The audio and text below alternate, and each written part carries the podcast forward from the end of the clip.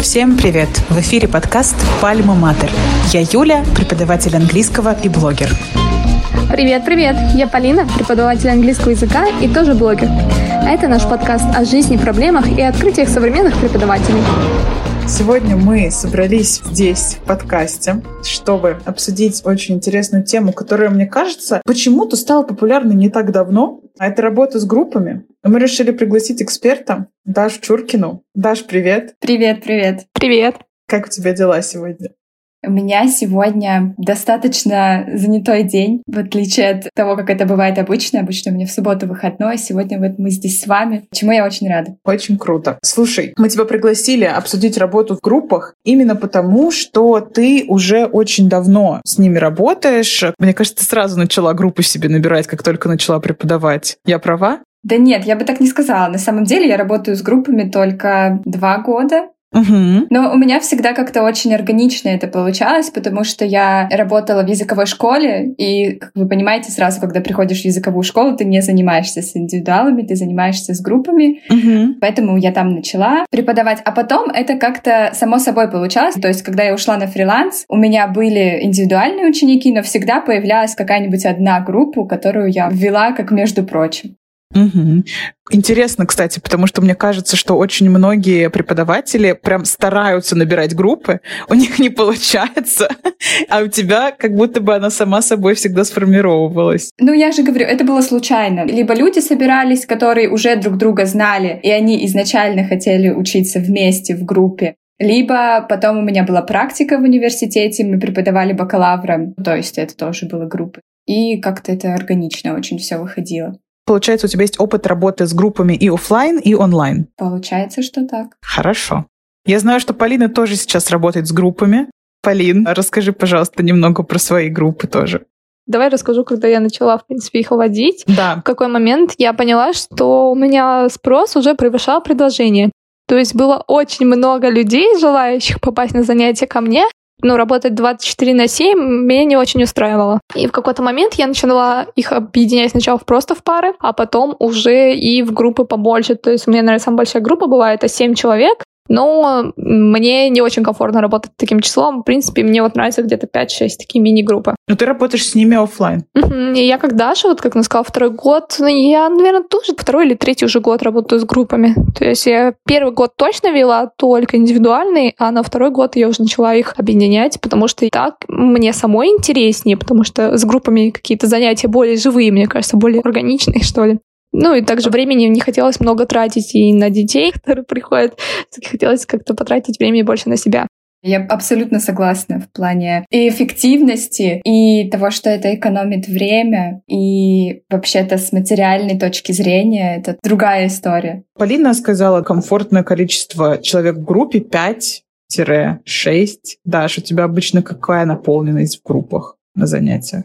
По-разному. Угу. Вообще, четыре человека я набираю сейчас, максимум четыре человека, но шесть, я думаю, тоже комфортно. Когда я преподавала в школе лингвистической, там было много человек. Ну, то есть там могло быть 10 или больше 10 человек. Угу. Это были дети, в основном детей много, а взрослых было всегда как-то поменьше. Потом были бакалавры, их тоже было много, их было 10, мне кажется, 12. Угу. Мне сейчас комфортно работать с количеством 4 человека, но, опять же, у меня не во всех группах есть 4 человека, у меня есть пары. Группы, которые я не смогла набрать, я просто объединила людей в пары. На самом деле, мне неудобно 5, потому что их неудобно делить на комнаты отдельные. Угу. То есть мне удобно, когда четное число. Угу. Ну, я сейчас говорила 5-6, это у меня в офлайне. В онлайне, наверное, все-таки, да, я больше четырех бы взяла. Либо четное число, когда все-таки их удобно разделить на комнаты. Четное число. Но вот в онлайне, наверное, у меня самое большое было это 4 человека.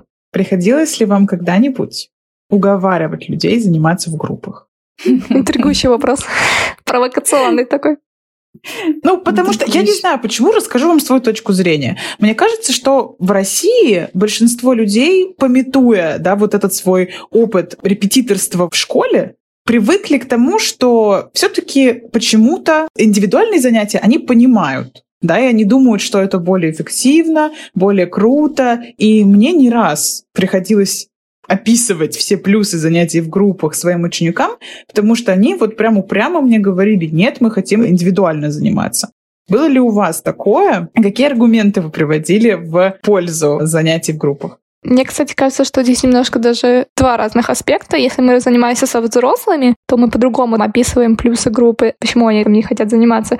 И когда мы занимаемся с детьми, тут мы уже больше даже с родителями разговариваем, и почему именно стоит заниматься им в группах. Даже немножко разные вещи. Так как я занимаюсь больше с детьми, то у меня, наверное, не было, чтобы кто-то протестовал и говорил, что мы не будем заниматься в группе. Но как-то у меня был случай, когда у меня сначала занимались двое, мальчик и девочка, а потом к ним еще двое человек присоединиться захотели. Не конкретно к ним, а просто ко мне на занятия. Но я понимаю, что они с одного класса, с одного уровня знаний mm-hmm. приходят. И зачем мне еще конкретно час по от них выделять, если могу их всех объединить в одну группу? Мамы были не против, но там почему-то забастовал папа, сказал, что они ходят целым табором. Типа балаган, да, табором, может быть, что вот табор тут обучается, и как вообще они что-либо будут запоминать. То есть мне приходилось еще как-то довести все-таки до мамы. Сначала то, что если их четверо, это не значит, что я занимаюсь только с одним, а все трое молчат. Это значит, что я всех поочередно спрашиваю, что они сидят, да все-таки запоминают с ответа другого, могут вынести, как-то проанализировать, да и, в принципе, им интереснее взаимодействовать, когда они со своими сверстниками, а не когда занимаются они только со мной, учитывая, что у нас все равно есть разница в возрасте, да, не такая большая, может, как со многими учителями, как у них в школе, mm-hmm. потому что там уже возрастные люди работают, но все равно им интереснее взаимодействовать и как-то проявляться, активничать все-таки друг с другом, mm-hmm. чем со мной. Ну, то есть есть вот такой момент у меня был. Вообще, вспоминая занятия свои с детьми, мне кажется, они, когда индивидуально занимаются с преподавателем, они прям сидят и вот так засыпают. Да. И преподаватель тоже засыпает. Да, да, да. У тебя уже просто начинает дергаться глаз, потому что ребенок, он обычно активный, они когда все вместе, у них вот какая-то суперактивность проявляется. Когда они наедине с тобой, такое ощущение, что ты что-то невероятно скучно ведешь, как-то нужно это решать потому что они гораздо лучше взаимодействуют, когда они все вместе. И, наверное, отсюда появляется этот миф о том, что когда ты преподаешь у детей, тебе нужно быть аниматором и клоуном, чтобы их внимание привлечь, э, и там какие-то активности с ними постоянно придумывать. И мне кажется, что это как раз вот на индивидуальных уроках с детьми проявляется, потому что тебе действительно надо привлечь внимание. Особенно да. если ты онлайн, и он там где-то по ту сторону экрана, а ты тут, и как бы надо фокусировать его немножко. А в группе, да, наверное, я с вами соглашусь, что они сами там занимают друг друга и что-нибудь придумывают даже вместе. Ну, не факт, конечно. Угу. Это просто же все идет от short attention span, угу. длительное содержание внимания. Да. Наверное, от этого тоже идет, что преподаватель себя чувствует аниматором и так угу. далее. Но это просто потому, что нужно очень часто менять активности с детьми. Угу. Независимо от того, в группе они или угу. нет, но мне кажется, что в группе это проще организовать как какой-то точки зрения. Да. Ну и я бы сказала, что это не миф даже, что ты аниматор, когда ты работаешь один на один с учеником, особенно если это какие-то малыши 4-5 лет, то ты реально там просто клоун. Так и есть. Возвращаясь к вопросу о том, приходилось ли уговаривать учеников, угу. взрослых, я думаю, что Юля со мной согласится. Взрослых действительно нужно уговаривать. Они приходят, знаете, с какой установкой? Если я буду заниматься индивидуально, вы будете уделять все внимание только мне, а если я буду заниматься в группе, такое ощущение, что меня вообще не будет на уроке, и непонятно, зачем тогда я буду ходить на ваши занятия, если там еще будут какие-то люди. Угу. Это довольно странная установка. Я, наверное, соглашусь с тем, что это идет из вот этого репетиторства. Вообще, я очень не люблю слово репетитор.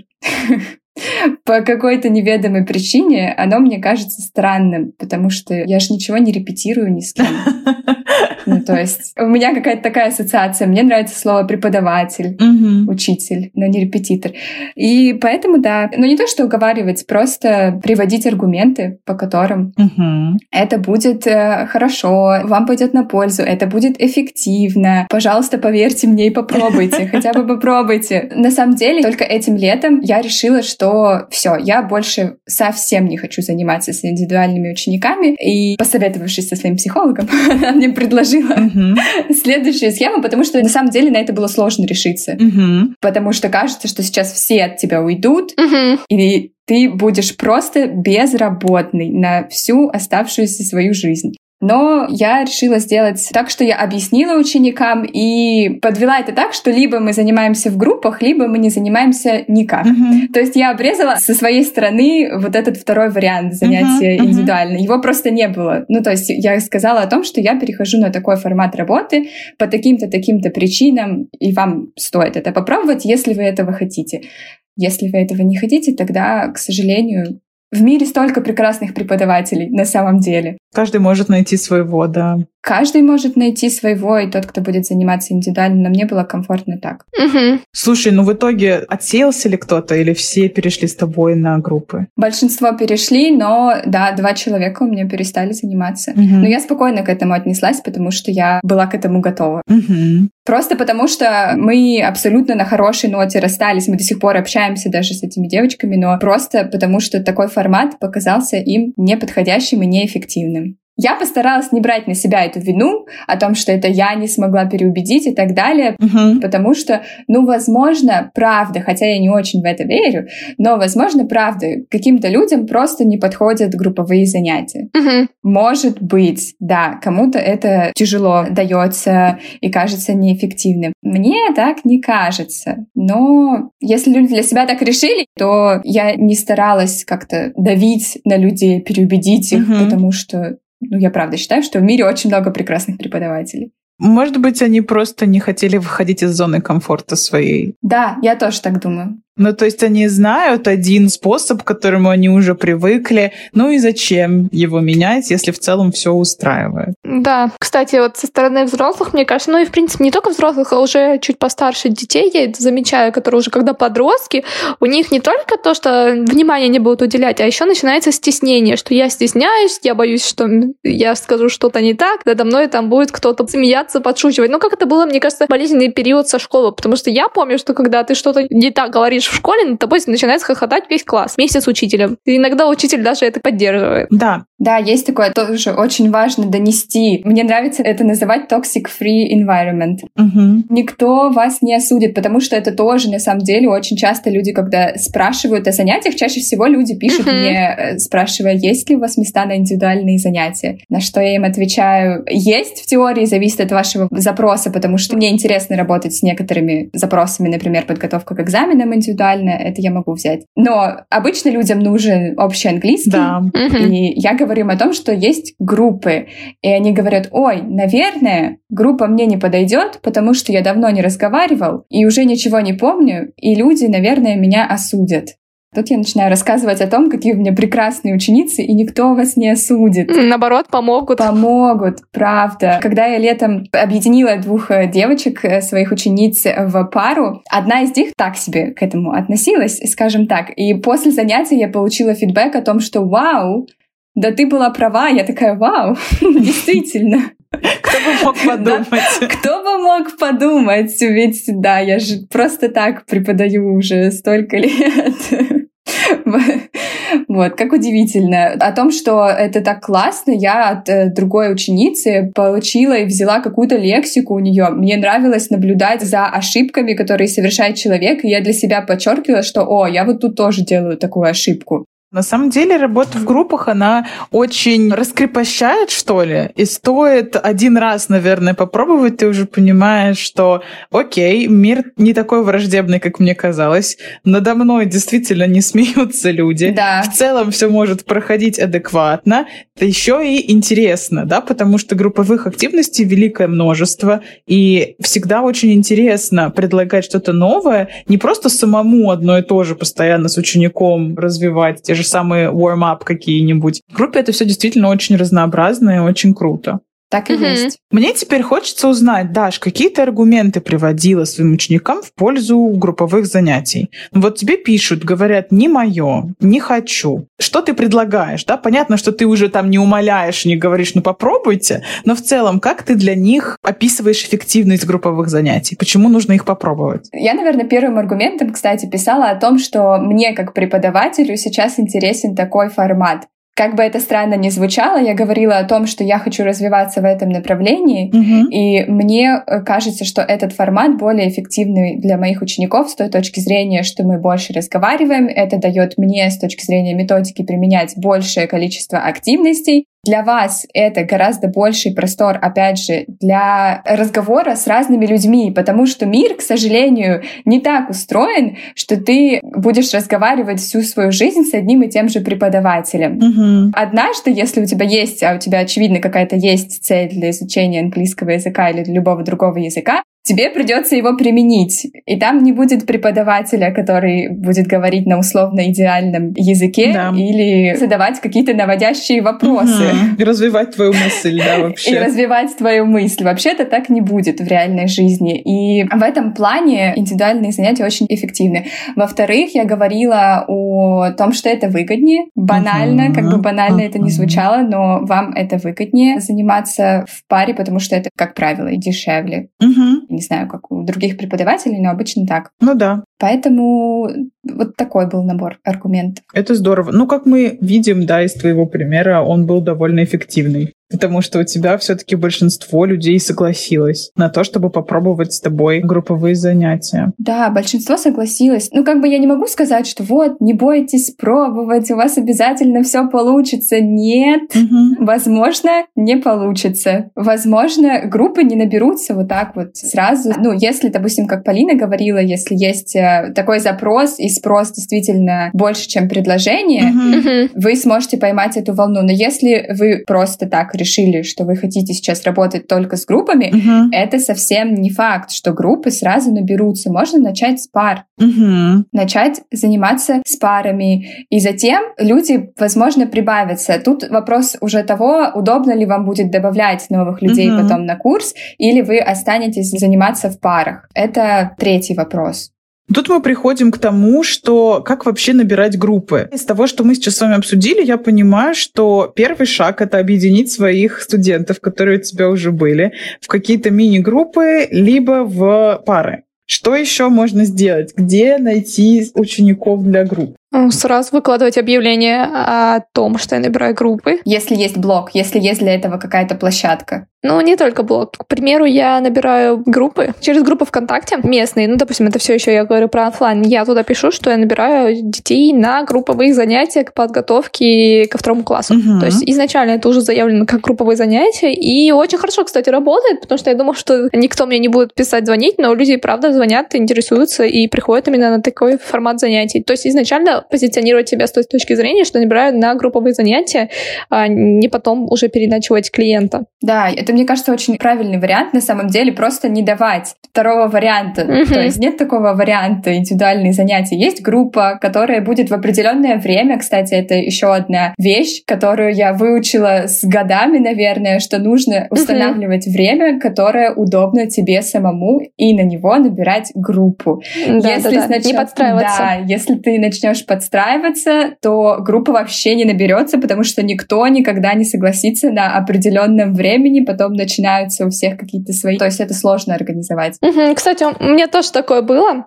Когда набирала, опять-таки, детей на группы, я в первый раз не указала... Ну, дни я думала, что я как бы подстроюсь под всех, чтобы всем было удобно. Но, оказывается, всем не может быть удобно, потому что у кого-то в это время танцы, у кого-то пение, у кого-то еще китайский какой-нибудь, и вот невозможно. То есть нужно выбирать время, которое подходит тебе, и уже, исходя из него, набирать себе учеников. Не важно, что, знаете, кто-то боится, что а, не все Мгм. смогут. Ну, не все и нужны нам занятия, нам не нужно, наверное, десятых человек. Нас устроит и там 4-5 человек, которые плюс-минус согласятся на это время. И плюс, мне кажется, здесь нужно ставить приоритеты, потому что кто-то у меня просил из родителей, когда я сказала, что группа будет заниматься именно в это время, по этим дням, что давайте мы там на часик сместим время. Ну, давайте мы будем расставлять приоритеты, и вы будете сами выбирать, что именно для вас э, Важнее. актуальнее. Да. что для вас важнее? Что Если вам актуальнее спорт, и вы хотите, чтобы ваш ребенок был спортсменом профессиональным, то вы идете заниматься спортом. Если вы хотите, чтобы ребенок был связан как-то с языками, то вы, наверное, занимаетесь больше английским. И не пытаетесь сидеть э, на двух стульях сразу.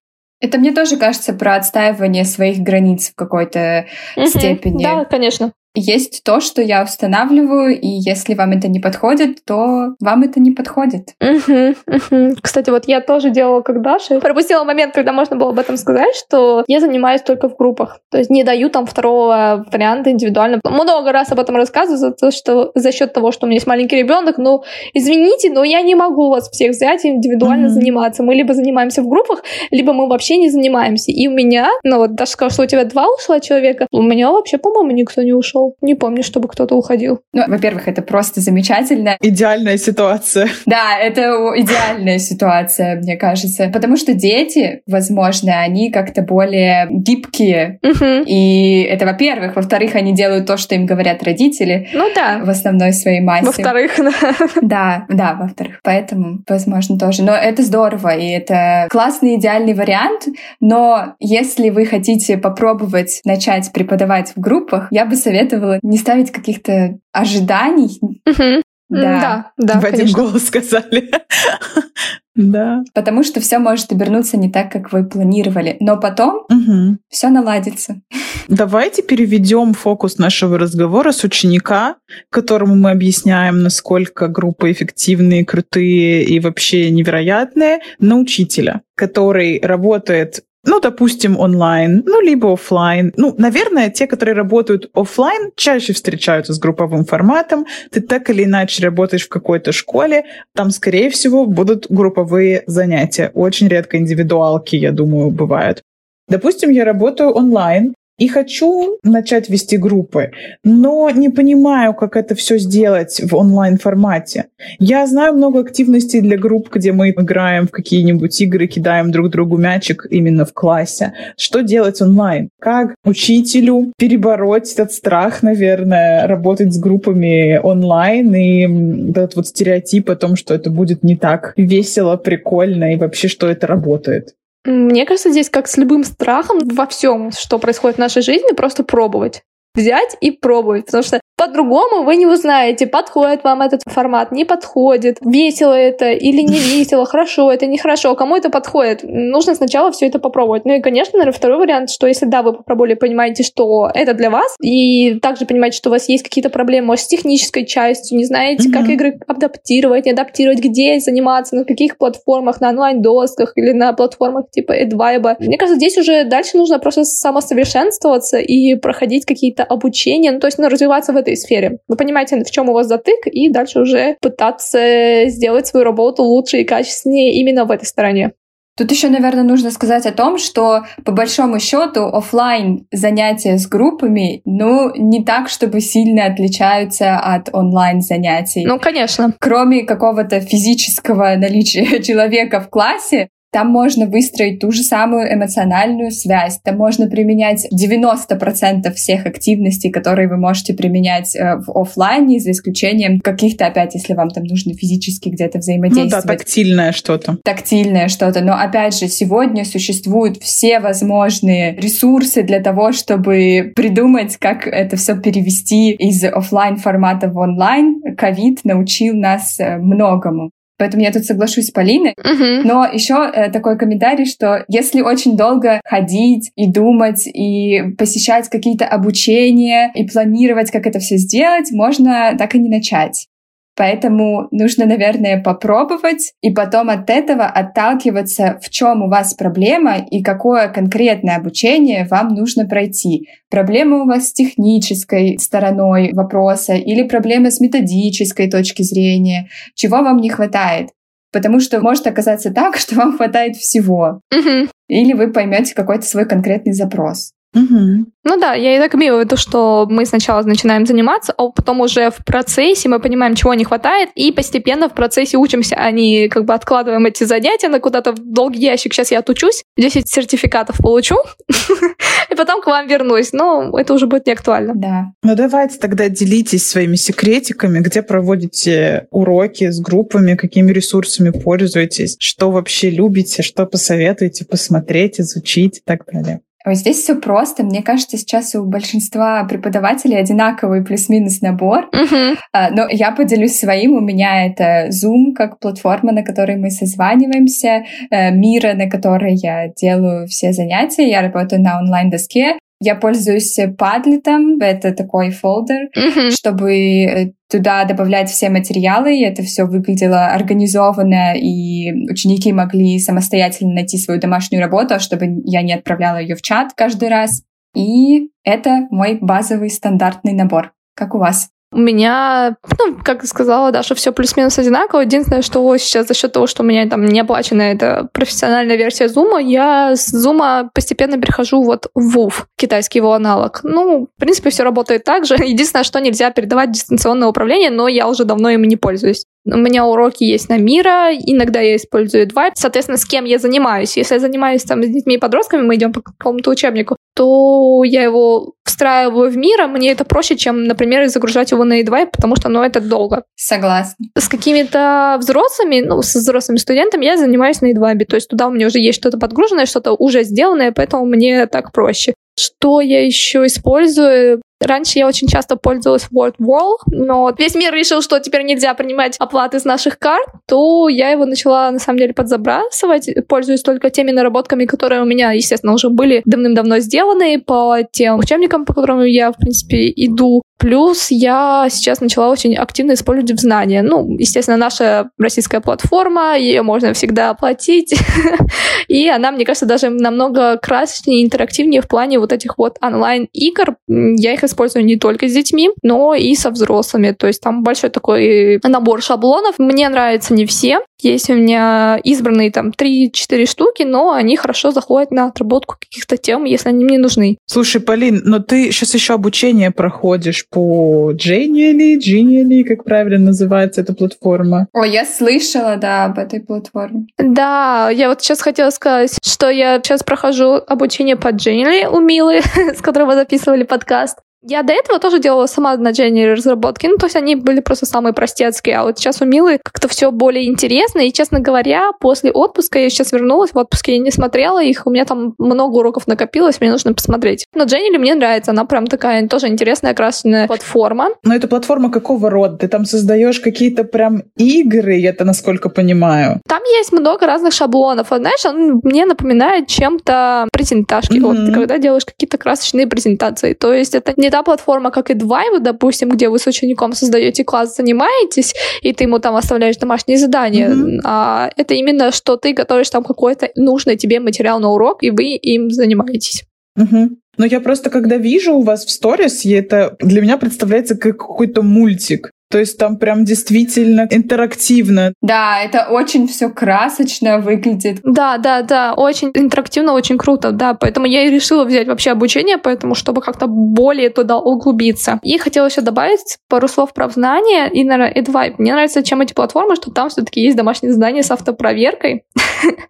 А, Я могу туда подгрузить, и как раз-таки, как сказала Даша, что мне не нужно скидывать никакие домашки в чат, они все есть в личном кабинете, и я также вижу, какие ошибки делают студенты, когда выполняют свои домашние задания. И когда они его выполняют, они видят, если это тест, например, как на знаниях, то они видят э, правильный ответ. Если там задание с открытым вопросом, то, к сожалению, они не видят свои ошибки, но мы их разбираем Мгм. уже на уроках. А я, в принципе, вижу то, как они написали, и мне, на самом деле, важно увидеть не то, как они даже пишут, а именно вот этот вот, ну, ход их Мгм. мыслей, как они думают, что они пишут и все остальное. То есть мне важно видеть, как они сами Мгм. дома это готовят. Они просто пишут на листочках, а потом в процессе, пока, знаешь, один другого слушает, кто-то себе уже что-то подправил, что-то исправил, так, здесь возьму мысль, тут возьму мысль. До этого додуматься еще надо, мне кажется. Ну, кстати, это неплохо, я считаю. Это, кстати, шикарно, если кто-то что-то исправит. Это шикарно, это, конечно, классно, но иногда хочется для чистой работы именно видеть, как человек изначально все это делал, а не потом в процессе доработок. Да, я согласна.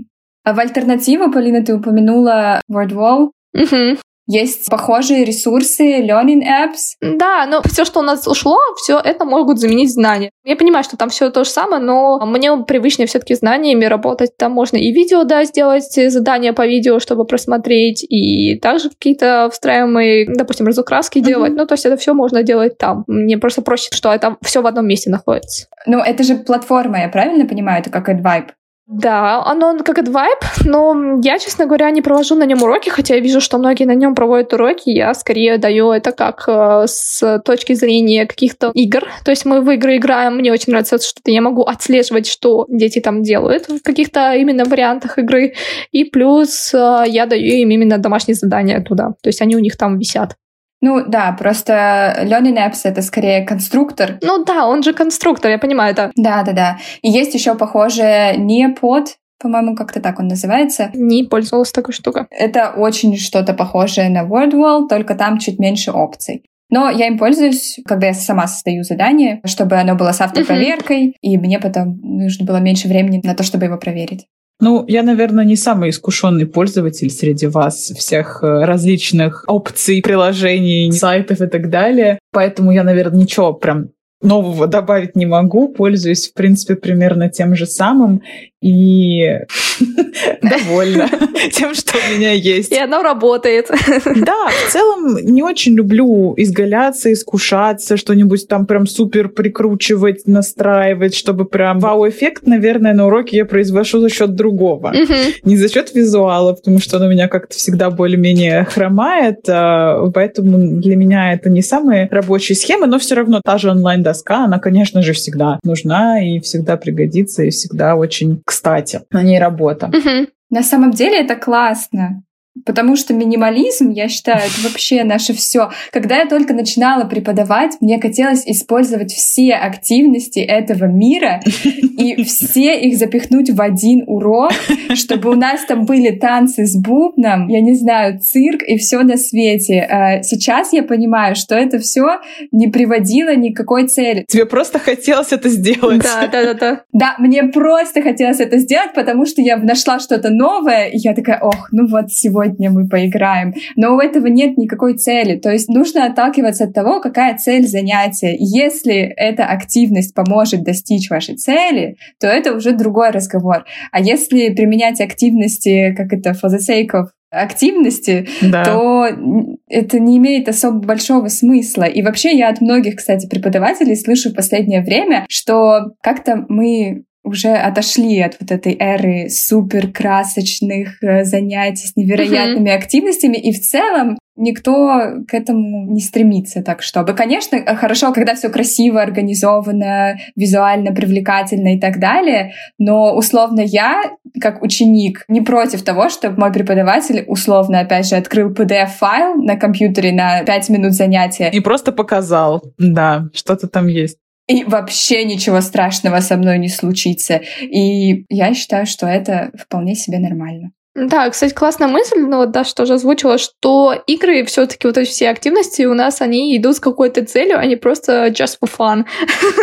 просто потому что мне стало скучно, давайте поиграем. У всего должна быть своя методическая цель. Абсолютно согласна такой вопрос мне очень было интересно спросить у Даши, потому что она этим летом была волонтером и вела довольно большую группу онлайн для беженцев. Угу. Соответственно, я об этом спрашиваю, немножко возвращаясь к формату, количество учеников на уроке. Почувствовал ли ты разницу между своими стандартными четырьмя, там, и, по-моему, десять у тебя было, да, человек на уроке? Да, да, да. Насколько это было по-разному, по-другому? В общем, расскажи немножко, потому что там тоже курс был длиной, да, в какое-то определенное количество дней. Да, да. Как это все происходило?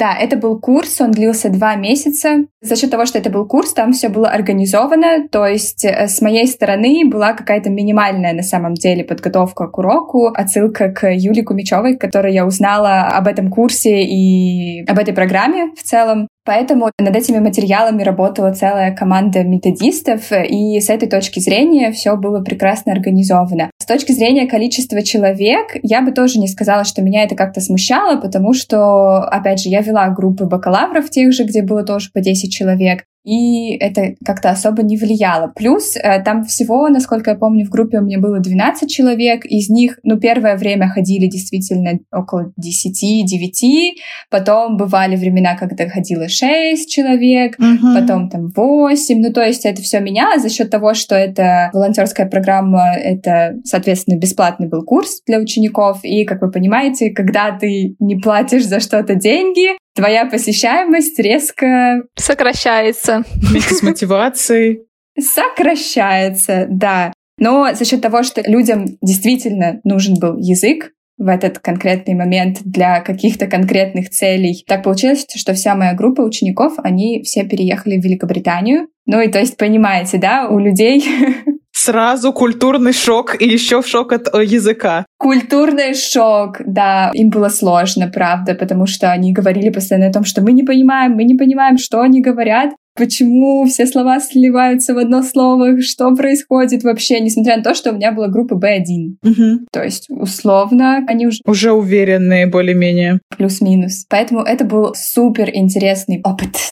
Но к нему нужно быть, наверное, морально и методически как-то готовым, условно, потому что я туда шла, когда я была уже в эмоционально стабильном состоянии, ну, потому что нужно понимать, что люди, которые занимаются в таких группах, они находятся в определенном стрессе, и для многих это действительно повод избежать вот этого стресса, отвлечься и не говорить о каких-то проблемах, которые у них есть каждый день. Для других людей это воспринимается как площадка для размещения эмоций. Угу. И нужно быть к этому готовым, потому что люди по-разному могут отреагировать на любое слово или на любую тему, которая всплывет. Поэтому в этом смысле я не скажу, что у меня возникали какие-то эксцессы или что-то было такое. Все было очень дружелюбно, очень приятно. Ребята были потом очень благодарны после курса. С некоторыми мы общаемся до сих пор. Они мне рассказывают, как их дела, продолжают ли они учить английский. Ну, естественно, они продолжают, потому что они продолжают жить в другой стране. Угу. Поэтому это был позитивный опыт. Это точно. Здорово. Интересно, а сейчас продолжается ли эта программа? Может быть, все еще можно кому-то поучаствовать? Сейчас программа, насколько я знаю, последнее, что я видела, они пытаются перейти на другой уровень. Я сейчас боюсь соврать, конечно, угу. но они пытаются перейти на другой уровень и стать как британской образовательной программой, что-то вроде того. Прям как организация какая-то. Как организация, да, потому что это все делала одна девушка из Канады, Сильвия, она все это сама организовала своими руками, привлекла волонтеров и так далее, то есть это не было никем, насколько я знаю, опять же, спонсировано и так далее, а сейчас они пытаются перейти на новый уровень, там набирают новые группы, но, насколько я знаю, там сейчас не нужны новые преподаватели. А как только что-то поменяется, угу. вообще таких программ очень много. На самом деле, если вы хотите попробовать, угу. вы можете элементарно загуглить, очень много сейчас работает таких программ. Таш, а какие были критерии отбора? Там был нужен э, сертификат подтверждения языка, и был плюсом сертификат о вашей профессиональной категории. То есть если у вас есть какой-то международный сертификат или диплом об образовании по специальности. Угу. Но еще, кроме этого, э, там были нужны волонтеры, которые вели разговорные сессии, угу. вроде индивидуальных занятий один на один. Что-то вроде study body, наверное. Да. Ну, не то, что study body, да, но да, какие-то индивидуальные, просто как общение. Угу. Да, так и есть, чтобы люди просто разговорились. Там могли вести любые носители языка, не носители языка, просто нужно было подтверждение вашего уровня. После того, как э, я отослала документы, нужно было пройти интервью, мы встретились с организаторами, с нами поговорили, объяснили все моменты. Дальше было обучение. Нужно было посмотреть видео других преподавателей, как они занимаются, как устроена вся программа, ознакомиться с материалами, ознакомиться с планами уроков. И после этого только можно было брать группу. То есть вас готовят. Готовят и ведут, да, по программе. Но это зависит от определенной программы, в которую вы вдруг захотите пойти. Я просто сейчас подумала о том, что, ну, такая, может быть, даже волонтерская работа не обязательно с беженцами. Да, да, в целом. Да, но в целом на каких-то, я думаю, правах там есть возможность пообщаться и попробовать себя в роли преподавателя для групп. Мне кажется, это очень интересная возможность, потому что в том числе, если ты не уверен в своих навыках, это вот как мы обсуждали тоже когда-то про площадки. Мгм. Я работала когда-то в Skyeng, и мне было проще потом переходить в онлайн, потому Мгм. что я уже понимала, как строится урок, что мне делать. То есть это была такая подготовка.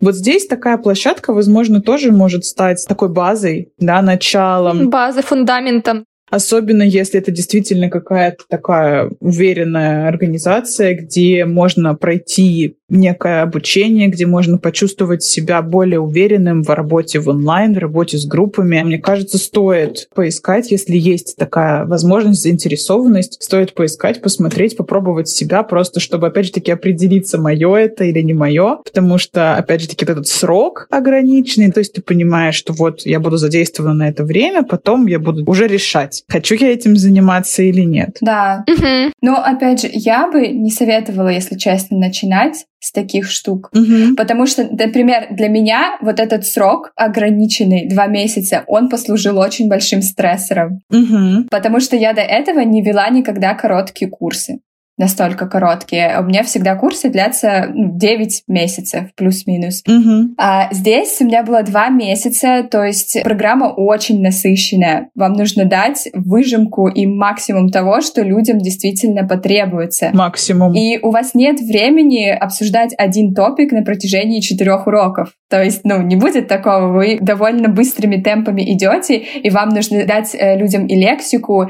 и какую-то грамматику минимальную, ввести ее в речь. Это очень много. И первые четыре урока я прям нервничала, потому что мне казалось, что я ничего не успеваю, mm-hmm. но потом все наладилось. Это тоже зависит от вас, потому что просто предупреждение, что короткие курсы могут стать стрессором на самом деле, а не облегчить жизнь. Окей, последний вопрос. Я сегодня такой опять интервьюер, который берет интервью у вас, людей с большим опытом работы с группами. Последний мой такой вопрос. Почему вы советуете людям, еще раз, да, преподавателям, выбрать для себя такой формат, попробовать, а, чем именно вам, ну, помимо, да, того, что мы уже обсудили, финансового составляющей и так далее, почему вам важно заниматься именно в группах? Вот Даша сказала, что она видит свое развитие дальнейшее в этом. Почему в группах ты видишь больше потенциала, чем в индивидуальных занятиях для себя, как для преподавателя? Для меня, как для преподавателя, с точки зрения методики, потому что все, что написано по методике, ну, 90% того, что написано по методике, написано для групп. Это первый момент. Сейчас у меня, например, 4 человека в группах. Дальше у меня может быть больше человек. Дальше я могу начать заниматься только с преподавателями, например, в группах, или только с высокими уровнями.